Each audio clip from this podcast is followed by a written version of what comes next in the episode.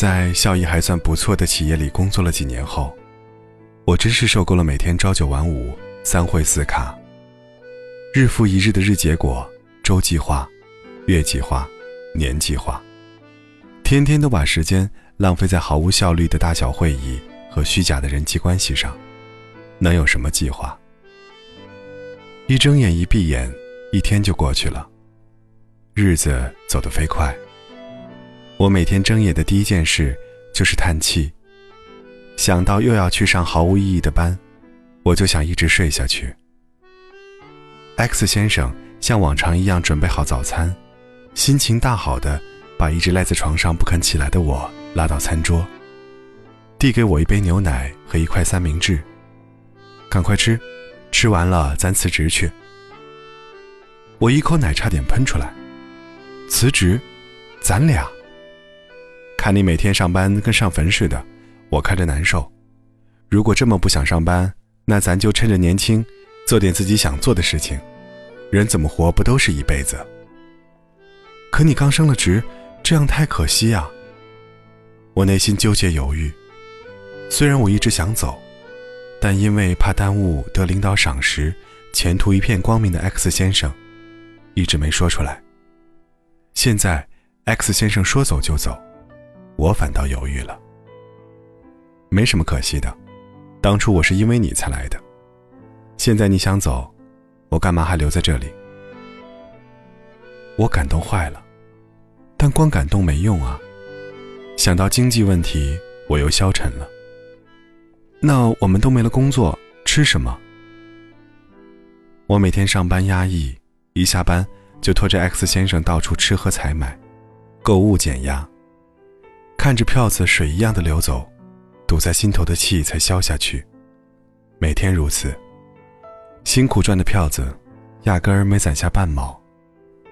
想要自由，却没有自由的本钱；想走又走不了，这种郁闷又加重了我的购物综合征。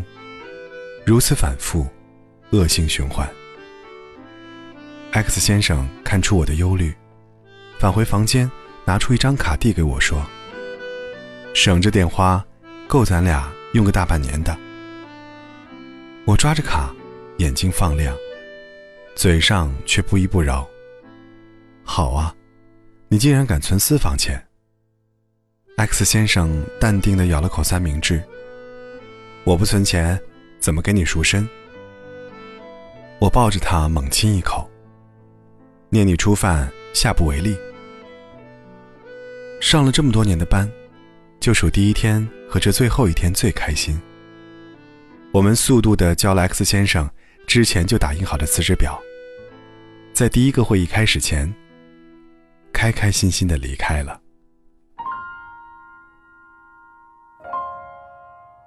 一路上，我又想买点什么来庆祝一下。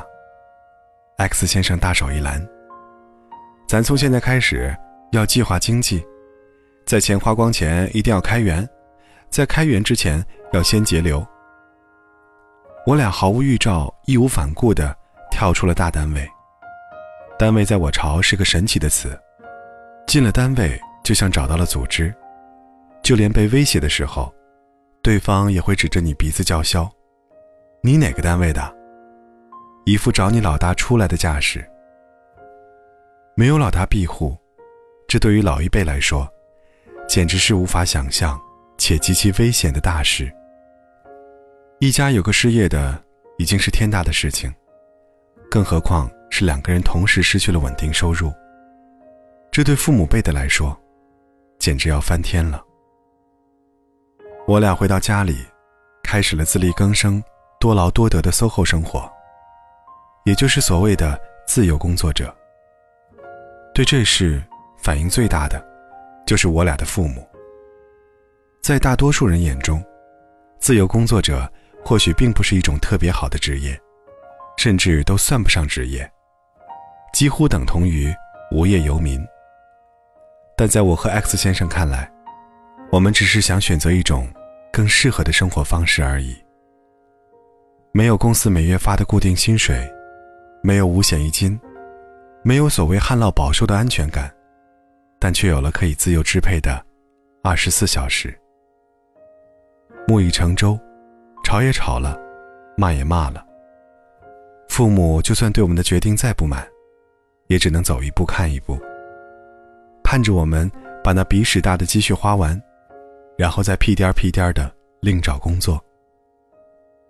我们摩拳擦掌要大干一番，我们设计产品但没有销路，一直干技术的我们开始尝试着推销产品，信心满满的拿着自己设计的产品和宣传册，去到相关卖场挨家推销。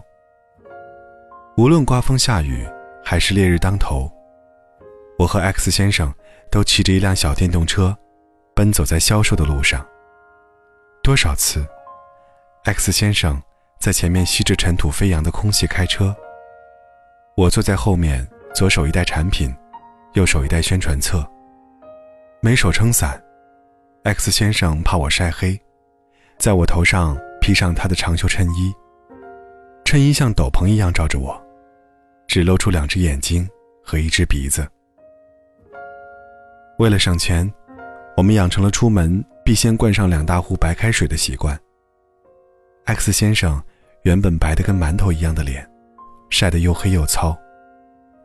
而我，为了省下剪头发的钱，干脆留起了长发。X 先生的头发，是我用剪刀深一刀浅一刀的薅下来的。看着镜子里跟民工一样的我们，完全没有了以前都市精英的模样。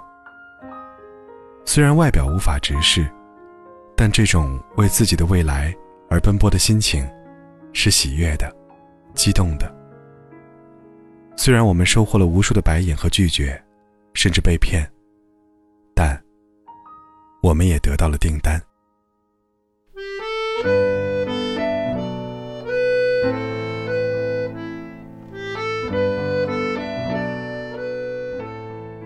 有了固定的销售对象后，我们总算松了口气。在积蓄用完之前，我们终于不必再为要不要重新找工作而烦恼。有了自己可以支配的自由时间，只要我们愿意，我和 X 先生每天都可以睡到自然醒。当大家一大早连早点都顾不上吃，就去挤公交地铁的时候，我和 X 先生坐在窗边的餐桌上。听着优美的音乐，吃着自制的爱心早餐。兴致好的时候，我俩还会手拉着手，一起去菜市场挑选最新鲜的食材，然后再兴高采烈的回家，一起对着食谱做一桌好吃的。我和 X 先生都是吃货，可以不穿好的，但对吃的绝不含糊。在家上班不但省了服装费、交通费。快餐费，还因为空闲，我们开始研究食谱。我每天最开心的事情，就是跟 X 先生早早去菜市场挑选最新鲜的食材，然后再兴高采烈的回家，一起做好吃的。锻炼厨艺又增进感情，最关键还卫生实惠。身体是革命的本钱，不管怎么样，当同龄人都在外面吃着。没营养的快餐时，我们已经喝上了自己炖的靓汤。吃饱喝足，再看看电视，搞搞卫生。中国大多数打工一族梦寐以求的退休生活，也不过如此了。自由工作虽然收入不稳定，但没有了很多上班的套餐开支，一个月下来，拿到手的钱跟上班的也差距不大。这样的生活。我和 X 先生是满意的，至少对家里有房无贷，且没有太多物质欲望的我们来说，还是很惬意的。现在说来轻松，但回想起当时我和 X 先生在失败的时候，在被人拒绝的时候，在被家人和朋友怀疑的时候，被舆论压力和经济压力逼得差点顶不住，又想重新去找工作的时候，那种感觉。现在想来，都是一种成长和考验。还好，我和 X 先生挺过来了。月朗星稀的晚上，我们手拉手到天台上看看夜景。我依偎在他身边，感慨道：“还好，当时我们没有放弃。X 先生用力搂着我的肩膀，一如初次相识的温和，说：“我不知道以后还会有怎样的困难，但有你在身边，我就不会放弃。有夫如此，复复何求？”今夜我要打开心扉，